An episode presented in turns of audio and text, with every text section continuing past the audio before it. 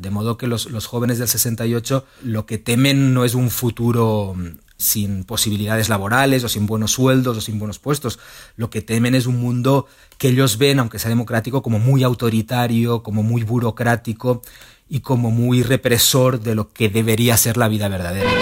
France had been brought to its knees by a disenchanted majority who wanted more money, better working conditions, and a shake-up in the social system. Eh, porque Colombia, según descubrieron unos meses antes unos estudiantes tras investigar, eh, estaba relacionada con un think tank del Pentágono. Con lo cual los estudiantes también protestaban por esto porque era una manera de protestar contra la guerra de Vietnam que había sido tan apadrinada por el establishment, incluida la universidad. Cuonda, la comunidad de podcast independientes en español, presenta Politibot. Mayo del 68. Charles de Gaulle deseó feliz año a los franceses en la Nochevieja de 1967. Eduardo Suárez. Saludando el progreso y la prosperidad del país. El general tenía 78 años. Habían pasado 27 desde su huida a Londres para liderar la resistencia al nazismo. Era todavía un líder muy popular. La economía iba bien y habían quedado atrás los problemas coloniales de Vietnam y Argelia. ¿Qué podía ir mal? Unos días después de aquel discurso, unos universitarios a las afueras de París iniciaron la revuelta estudiantil más famosa del siglo XX y durante unas semanas sembraron el caos en la Quinta República. ¿Quiénes eran aquellos estudiantes? ¿Qué pensadores les inspiraban? ¿Qué impacto real tuvieron aquellas revueltas? Estas y otras preguntas nos las responderá Ramón González Ferrit, autor del libro 1968 El nacimiento de un mundo nuevo, publicado por la editorial Debate. Antes de hablar con Ramón, viajaremos a Nueva York de la mano de María Ramírez para conocer los detalles de la revuelta que estalló en la Universidad de Columbia en abril de 1968, unos días antes del punto álgido de las protestas de París. Yo soy Eduardo Suárez y esto es el podcast de Politibot.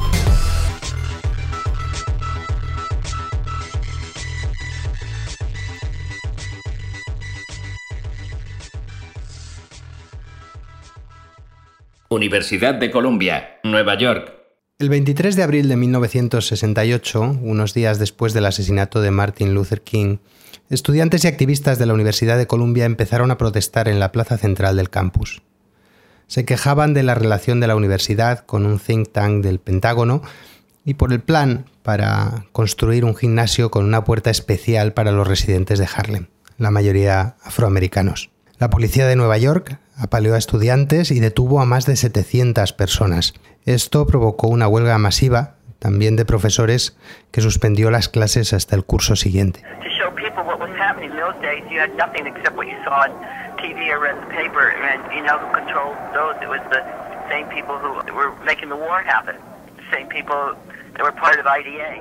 María, ¿qué pasó exactamente en Colombia en abril de 1968? Lo que pasó es un reflejo de las tensiones raciales y sociales de la época. María Ramírez pero el incidente que, digamos, eh, despertó el comienzo de las protestas fue la polémica sobre este gimnasio que la universidad quería construir eh, al lado del campus, en un parquecillo que se llama Morningside Park, está en el límite entre el campus y el barrio de Harlem, eh, que sigue siendo y era entonces de mayoría negra.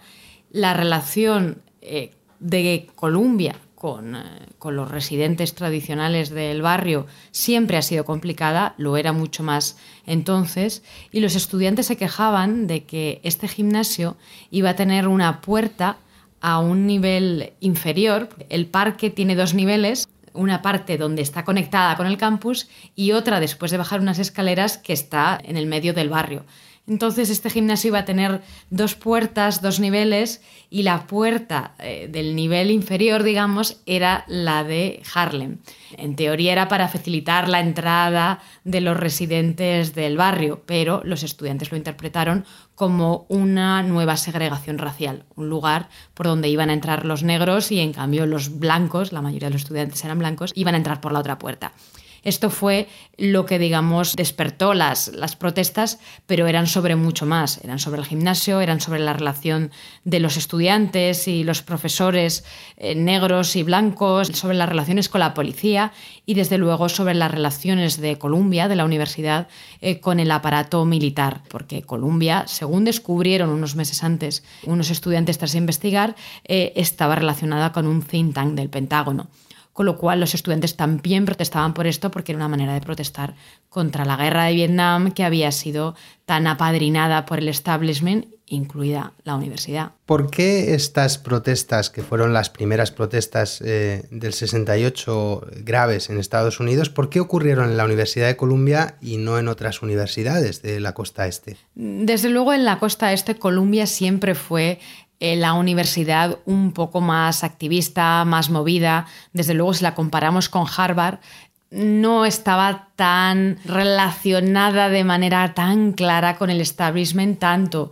en los estamentos de, la universidad, de, la gestión de la universidad, como los estudiantes. Desde luego, Columbia, por ejemplo, en el caso de las mujeres, fue mucho más abierto que Harvard o que otras universidades de la costa este al admitir y aceptar mujeres. Iba siempre un paso un poco por delante respecto a otros lugares, también eh, simplemente por el hecho de estar en mitad de la ciudad de Nueva York, en lugar de otras que estaban más aisladas de los grandes centros urbanos.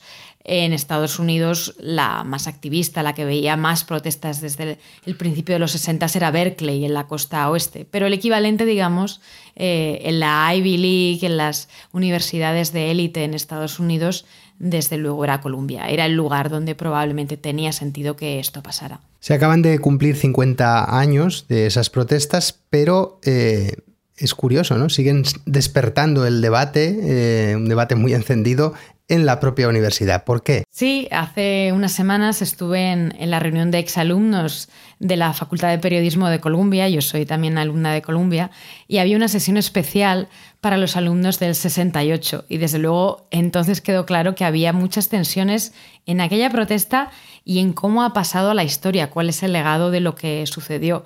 Era especialmente interesante ver la tensión, eh, que todavía existe un poco en cierta medida, entre blancos y no blancos.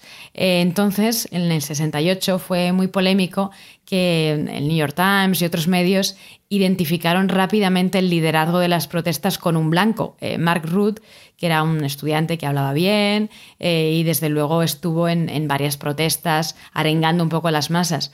Pero eh, otros estudiantes afroamericanos se quejan especialmente de que quedaron entonces muy diluidos, aunque ellos eran los que, en cierto sentido, pues empezaron a protestar y más protestaban. Y en esta reunión, ahora, en 2018 en Colombia, eh, estaba uno de ellos, eh, uno de los estudiantes negros, que es Raymond Brown, es un abogado y ha sido uno de los portavoces, entre comillas, a lo largo de la historia de lo que pasó en el, en el 68. Y él contaba que, que con el tiempo eh, de hecho, le ha cedido un poco el testigo porque se sentía culpable de que no se reconociera suficiente el activismo de los negros. Y cada vez que le llama a alguien eh, para hacerle una entrevista a Marrud, suele darle el nombre de, de Raymond Brown, por lo menos para que estén en igualdad de condiciones o incluso para que hable más él porque tenía más detalles de qué pasó.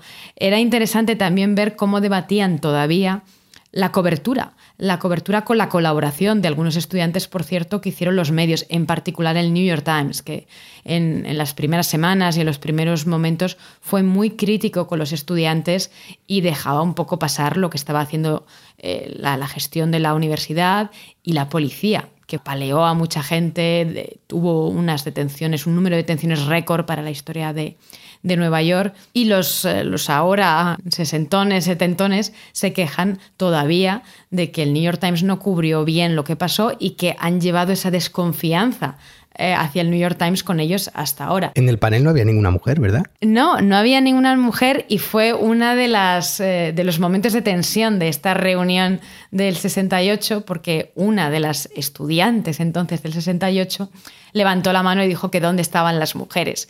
Los panelistas explicaron que había sido un accidente porque tenía que haber una, una mujer entre ellos, pero al final no había podido y habían sustituido Pero esto dio lugar a que también hubiera otro pequeño debate sobre el hecho de que las mujeres entonces quedaron un poco arrinconadas en la protesta o por lo menos en la historia de aquella protesta, aunque también eh, tuvieron un papel importante y desde luego tenían mucho de lo que quejarse porque todavía estaban en un segundo plano en, muchos casos. ¿Y qué queda del espíritu contestatario del 68 en, en la Universidad de Columbia hoy? Las protestas en Colombia no han sido tan violentas ni tan masivas, pero se han repetido a lo largo de los años, a veces incluso en coincidencia con aniversarios del 68. Por ejemplo, eh, hubo una gran protesta en el 78 contra la Business School en particular para que retirara sus inversiones en Sudáfrica por el apartheid. Eh, hace un par de años también los estudiantes bloquearon la oficina del rector para protestar contra las inversiones de Colombia en empresas petroleras. En los últimos meses lo que hemos visto ha sido protestas contra Trump, aunque la universidad no tenga mucho que ver, pero bueno, esto ha sido un escenario de, protesta contra Trump eh, y también contra algunos invitados a charlas en el campus, que es un fenómeno que estamos viendo en las universidades en Estados Unidos. Aún así, el fenómeno más masivo realmente que hemos visto este año son las protestas de los más jóvenes, los que están protestando contra las armas en los institutos. Y en estas protestas también eh, a las universidades sus estudiantes y los profesores han apoyado a los más jóvenes. De hecho, Columbia y otras universidades ya han dicho que no van a penalizar a los estudiantes que hayan participado en protestas, a los estudiantes de instituto, para ser admitidos en la universidad. May 1968. A nation of strikes, of violence. A country paralyzed across its length and breadth. The simmering of unrest amongst its student population rapidly boiled, then boiled over. Madrid. Ramón González Ferriz es periodista y escritor. Fue director del añorado semanario Ahora y es columnista del diario El Confidencial. En enero publicó el libro 1968 El nacimiento de un mundo nuevo, que es un viaje trepidante por todo lo que pasó durante ese año convulso. El libro habla sobre el mayo parisino, pero también sobre los sucesos que ocurrieron en lugares como México, Praga, Tennessee o Vietnam. Empecé preguntando a Ramón por qué cree que las protestas de París se recuerdan más que las que ocurrieron en otros lugares del mundo. Bueno, yo creo que hay un, elemento que puede parecer frívolo, pero que es cierto. Creo que los jóvenes estudiantes españoles de izquierdas de esa época eran muy afrancesados. Ramón González Ferriz. Ah, quizá nosotros nos hemos criado más en un mundo de influencia anglosajona, pero ellos, la, la, gran influencia que ellos recibían era, era francesa. Ese es un elemento. El otro elemento creo que es también puede parecer frívolo que los franceses son muy buenos exportando su propia cultura y su propia tradición revolucionaria. Y en última instancia, también es cierto que es que fueron los acontecimientos paradójicamente menos conflictivos del 68. El 68 es un año enormemente violento. Hay muertes en Alemania, hay muertes en Checoslovaquia, hay muertes en México, hay muertes en Estados Unidos. Y en París, según cómo lo cuentes, hay un muerto. E, es cierto, es indiscutible, pero, pero fue el acontecimiento del 68 más pacífico, menos controvertido que tuvo más apoyos dentro de su propio país, uh, porque, por ejemplo, la, intelectualidad francesa tuvo un apoyo absoluto, y después los jóvenes que participaron en París eh, empezaron enseguida a contar su propia historia, ¿no? En, enseguida entraron en el establishment intelectual y pudieron contar su historia, de manera que le damos importancia por, por muchas razones, también porque fue importante, es indiscutible que fue importante, pero creo, creo que también por cuestiones que pueden ser uh, más frívolas o menos trascendentes. Muchas de las raíces ideológicas de las revueltas del 68 estaban en Alemania. ¿Por qué dirías que los sucesos de París no ocurrieron en ese país, o al menos no de la misma manera? En Alemania todo era mucho más dramático. En Alemania la, generación joven, que rondaba los 20 años o un poco más en el, en el 68, había vivido eran hijos de, de, la generación que había estado en la Segunda Guerra Mundial y eran hijos de la generación que había sufrido la partición del país en dos, ¿no? En la República Democrática y la República Federal. De modo que había conflictos mucho más arraigados. Uh, estos jóvenes sentían que el país no había sido desnazificado completamente. Uh, creían que el, que el Estado en buena medida seguía siendo uh, un heredero directo de lo que había sido el nazismo. Y yo creo que muchas veces de una manera exagerada o de una manera absurda uh, seguían creyendo que vivían todavía en, en, una, en una especie de nazismo light, ¿no? en una especie de, de fascismo democrático o aparentemente democrático. ¿no?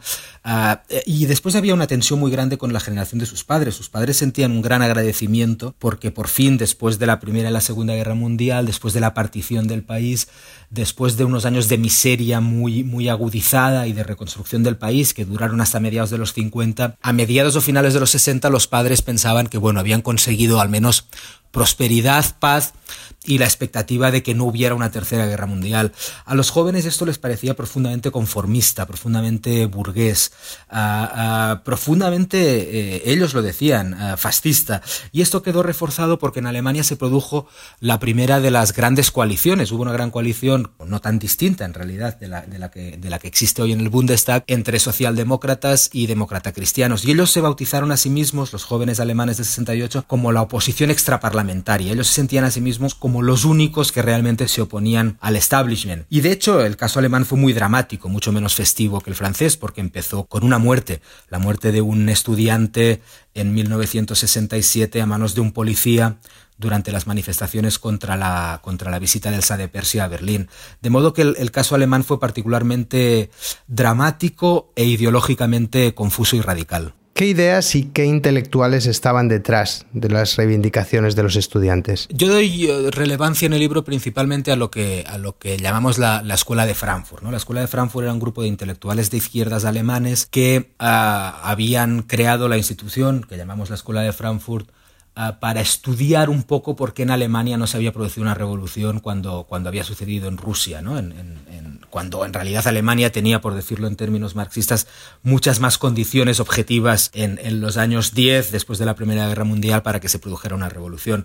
Después lo que le sucede es que viene el, nazismo y, se tienen que exiliar. Y cuando se exilian lo hacen a Estados Unidos, se refugian en, universidades estadounidenses y de alguna manera lo que vienen a decir, y voy a simplificar mucho y pido disculpas, es que en su experiencia de la República de Weimar, eh, en su experiencia del nazismo, su experiencia de luego el capitalismo estadounidense, lo que ellos piensan es que en realidad estos sistemas no son tan distintos, ¿no? que en realidad tienen muchas cosas en común, la opresión es distinta en, cada sistema, pero en realidad todos son sistemas opresores y son sistemas opresores bajo una apariencia de racionalidad que en realidad oculta una profunda irracionalidad represora. ¿no? Y ellos también lo que hacen es unir a Marx con Freud. ¿no? Dicen, no solo existe una represión económica, por la propiedad de los medios de producción, sino que la sociedad burguesa, además de esto que denuncia Marx del capitalismo, también reprime sexualmente.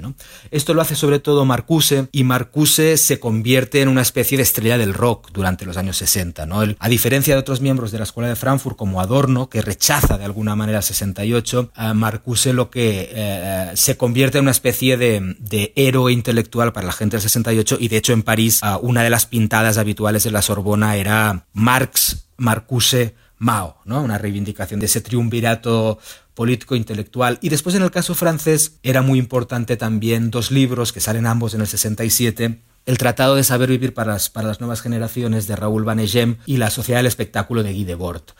Son libros muy complejos, ah, filosóficamente arduos, ah, muy conceptuales, muy barrocos al mismo tiempo, pero que de alguna manera lo que explicaban, y, es, y lo hacen de maneras distintas, pero ambos eran situacionistas, venían de un movimiento medio artístico y medio revolucionario que era el situacionismo, lo que decían era que eh, la sociedad capitalista, aunque fuera próspera, era una gran mentira no democrática, que no se trataba de mejorar las condiciones de trabajo, sino de huir del trabajo, que el trabajo era esclavizante por sí mismo y que el mundo se había convertido en una mercancía, ¿no? en, un, en un espectáculo consumista que ocultaba la verdadera vida por debajo. Yo creo que estos eran los pensadores más importantes en Europa. En Estados Unidos podríamos añadir un poeta como, Ginsberg, por ejemplo, que también fue un partido importante del 68, y el legado hippie. Pero creo que este, este mundo situacionista de la Escuela de Frankfurt fue el más decisivo, además del contenido intelectual que tenía la música pop, que también lo tenía y también influyó enormemente en este movimiento.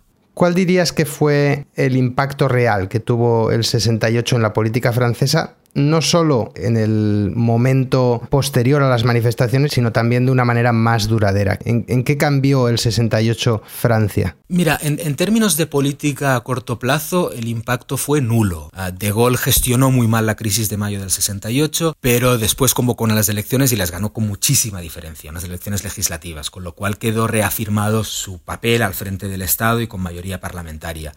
Y después no hubo grandes cambios políticos. Una de las cosas más llamativas del 68 es que ni siquiera se producen reformas significativas después de, después de lo que pasa. ¿no? Un poco quizá en el ámbito universitario, pero ni siquiera.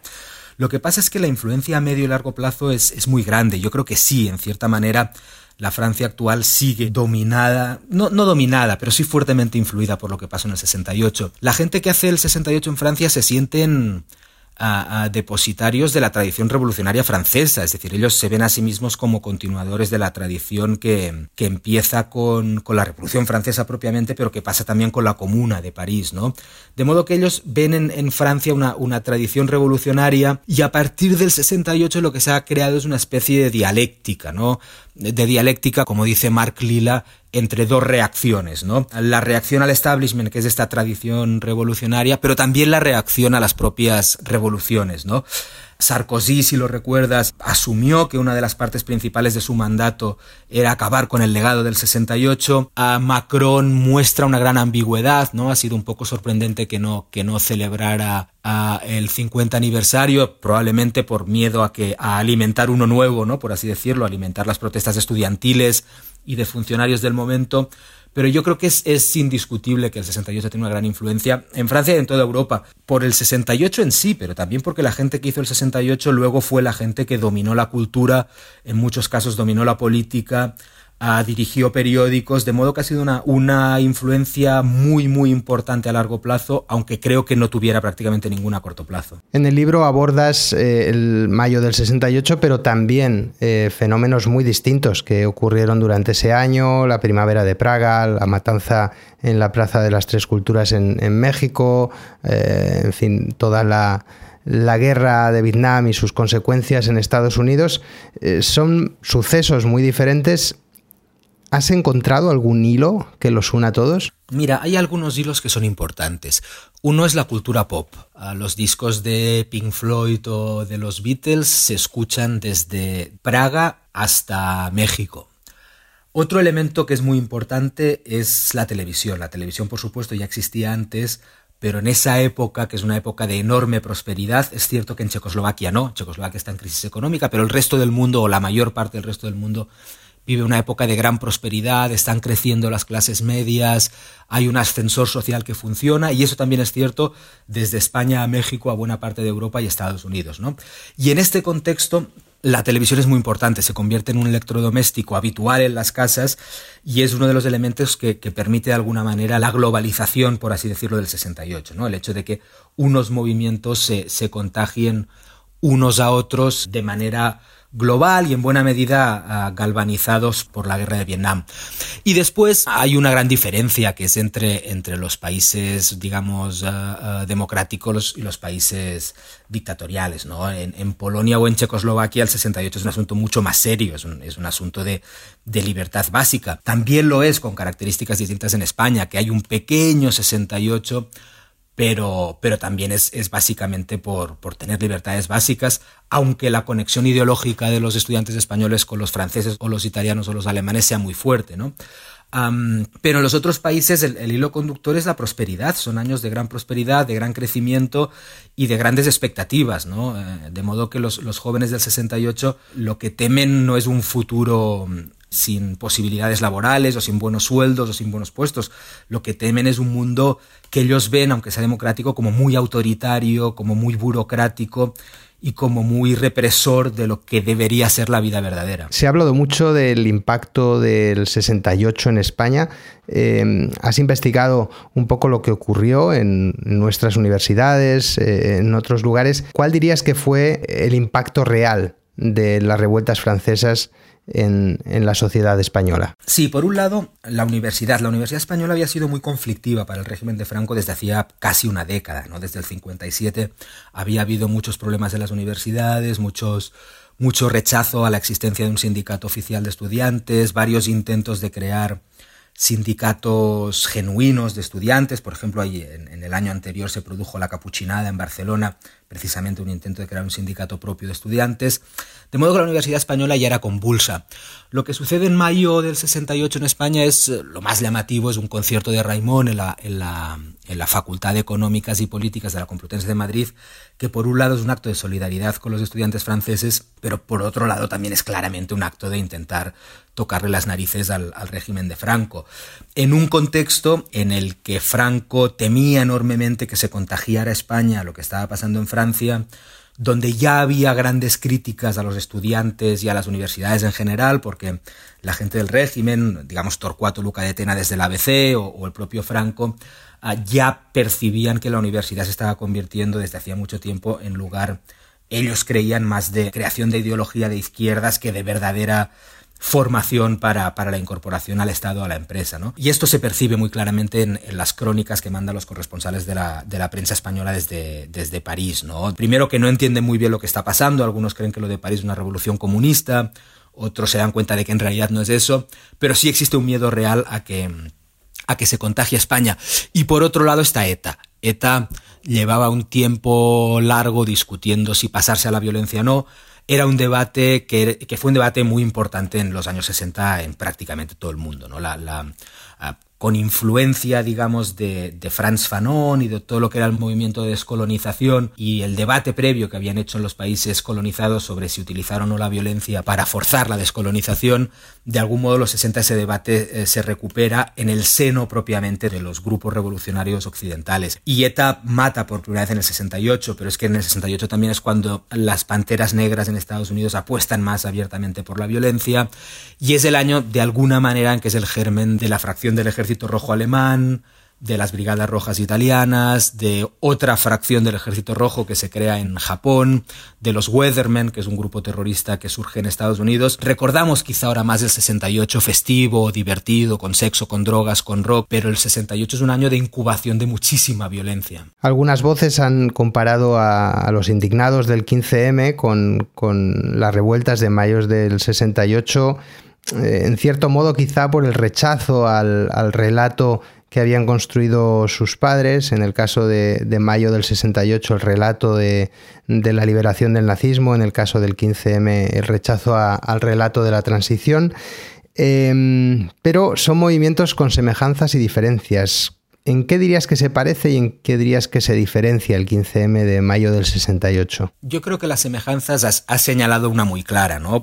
No es tan distinto el rechazo del consenso de posguerra que hacen los jóvenes del 68 como el rechazo del el consenso de la transición que hacen los jóvenes del 15M en, en 2011. ¿no? Hay, una, hay, hay una semejanza en la idea de que y voy a simplificar mucho, nuestros padres nos han engañado, esto no está tan bien como nos dicen.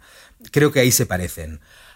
Y creo que también se parecen en las formas, es decir, el 68 inaugura una nueva forma de hacer revueltas, de hacer protestas, de hacer manifestaciones que de algún modo se queda ya con nosotros, ¿no? Y que también es la estética y la formalidad y la teatralidad del movimiento antiglobalización, del que en parte también el 15M es heredero, ni que sea formalmente, también ideológicamente, pero digamos que sobre todo formalmente. La gran diferencia es, es la economía. En el 68 es sorprendente porque lo, los estudiantes es verdad que hay alianzas temporales entre estudiantes y obreros, pero son alianzas temporales y, muy, y que funcionan muy mal, son, son muy torpes. Pero por parte de los estudiantes las reivindicaciones no son clásicamente izquierdistas y económicas, es decir, no hay, no hay una idea de, de reivindicar unas mejoras económicas del estado del bienestar, de las jubilaciones, etc. Eh, son, son reivindicaciones de una clase media ascendente, no necesariamente niños de papá, como les acusaban los partidos comunistas, uh, pero sí gente en, en, clara trayectoria ascendente, ¿no? En, el, en, la escala económica y en la escala social. Creo que el 15M es exactamente lo contrario, es, es, gente que daba por sentado que iba a pertenecer a la clase media, sus padres le habían dicho que iba a pertenecer a la clase media porque habían hecho lo correcto, habían estudiado, se habían preparado, y creo que el 15M es más bien una protesta inversa, no es las expectativas porque te incorporas a una nueva clase media, sino lo contrario, el miedo a que te expulsen de la clase media. Y creo que eso hace que aunque formalmente, ideológicamente tenga cosas en común, en realidad en términos de circunstancias sociales sea exactamente lo contrario. En muchos países hoy eh, la educación y, y, la edad importan más eh, que la clase social a la hora de, definir el voto, eh, tanto en algunos países de Europa como en Estados Unidos. ¿Dirías que el, 68 fue el, comienzo de esa tendencia? El 68, y esto, y esto es importante, se produce en un contexto de enorme movilidad social, donde las identidades sociales se están moviendo mucho. ¿no? Por ejemplo, en tres países tan distintos como Estados Unidos, a España o Italia estás viendo un mismo fenómeno, ¿no? que es el de las migraciones de zonas rurales del sur a zonas industriales del norte. Ah, esto claramente en España lo recordamos, ah, andaluces yendo a Cataluña, pero en Estados Unidos, por ejemplo, el problema de derechos civiles de los negros también se traslada de zonas rurales del sur a zonas urbanas, industriales como Chicago o como Nueva York. ¿no? En Italia tienes a muchos sicilianos y napolitanos que están acudiendo a Milán para llenar, digamos, la gran demanda de mano de obra que se produce en las zonas industriales. De modo que es una época de una grandísima movilidad social, donde yo creo, y esto es discutible, que, que, que sí existe una identidad obrera muy fuerte, los, los, sindicatos son extremadamente fuertes, los partidos comunistas son extremadamente fuertes y ya tienen incentivos distintos uh, en el plano económico. ¿no? Muchos obreros están accediendo a, a, ingresos que no son tan distintos de los de la clase media, pero su identidad obrera permanece, ¿no? Y de hecho ahí se produce una gran ruptura. Por ejemplo, en Estados Unidos es el año en el que de alguna manera las elecciones con Nixon se ve lo que se llama la estrategia sureña, ¿no? que es coger a los obreros, a la gente clase trabajadora del sur de Estados Unidos, que tradicionalmente había sido demócrata, y explotar con ella los conflictos culturales para que se pase al bando republicano de Nixon, ¿no? Algo que en realidad y tú tienes más autoridad sobre Estados Unidos que yo, creo que no es tan distinto de lo, de lo que ha hecho Trump últimamente. De modo que sí, es cierto que el 68 es un momento de quiebre de la izquierda entre una izquierda más obrerista y una izquierda más intelectual o más universitaria y que se mete en la izquierda identitaria, ¿no? de la que también estamos hablando ahora. Bueno, Creo, creo, que sí, que es un momento en que, del que la izquierda actual todavía está viviendo parte de sus dilemas y parte de su apuesta o por la brecha que existe entre una izquierda más obrera y una izquierda más identitaria. Has estado estudiando eh, el 68 durante bastante tiempo para escribir este libro y me gustaría preguntarte qué es lo que más te ha sorprendido de lo que ocurrió ese año. ¿Qué dirías que es algo que no te esperabas antes de escribir el libro? Hay tres cosas, ¿no? Una fue España, la verdad. Todos hemos leído sobre la transición y sobre el franquismo, pero es, es sorprendente ver cómo España, que es una dictadura, por supuesto, repugnante, ver cómo las eh, sociológicas van convergiendo con las europeas. ¿no? Una de las cosas que me sorprendió mucho fue viendo fotografías del recital de Raimón en la Complutense, uh, imágenes del Che Guevara y de Mao, ¿no? y pintadas muy parecidas a las que podías encontrar en Francia. ¿no? Eso fue una cosa. Y después las otras dos, que creo que a veces um, la mitificación del 68 elimina o, deja de manera subyacente, por un lado es la tentación violenta, es decir, uno de los grandes debates es, es la ¿Qué hacemos con la violencia? ¿Qué hacemos a medida que transcurre el 68? Se van dando cuenta de que no es posible hacer una revolución sin violencia. Entonces la gran discusión es, ¿nos pasamos a la violencia? No. Es cierto que quien decide pasarse a la violencia son muy pocos. Pero, pero ese debate está ahí y es importante en el 68. Y el otro, que creo que también se ha ocultado un poco bajo la mitificación del mayo francés, es que en realidad la izquierda no estuvo unida en el 68. La izquierda más bien estuvo muy peleada, fue capaz de organizar coaliciones, de trabajar junta, pero en realidad estaba profundamente eh, separada. En Estados Unidos el, Partido Demócrata y los jóvenes estudiantes y en Europa los partidos comunistas y los jóvenes uh, trotskistas uh, y maoístas. Analizando, analizando.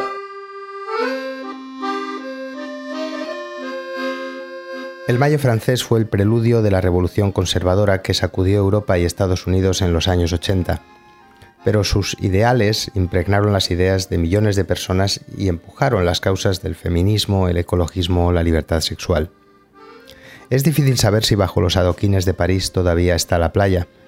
Algunos creyeron ver en el 15M el eterno retorno del 68, pero no fue así.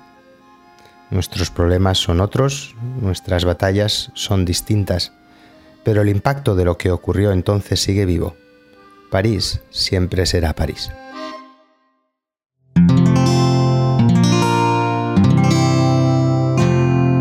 Puedes escuchar más capítulos de este podcast y de todos los que pertenecen a la comunidad Cuonda en cuonda.com.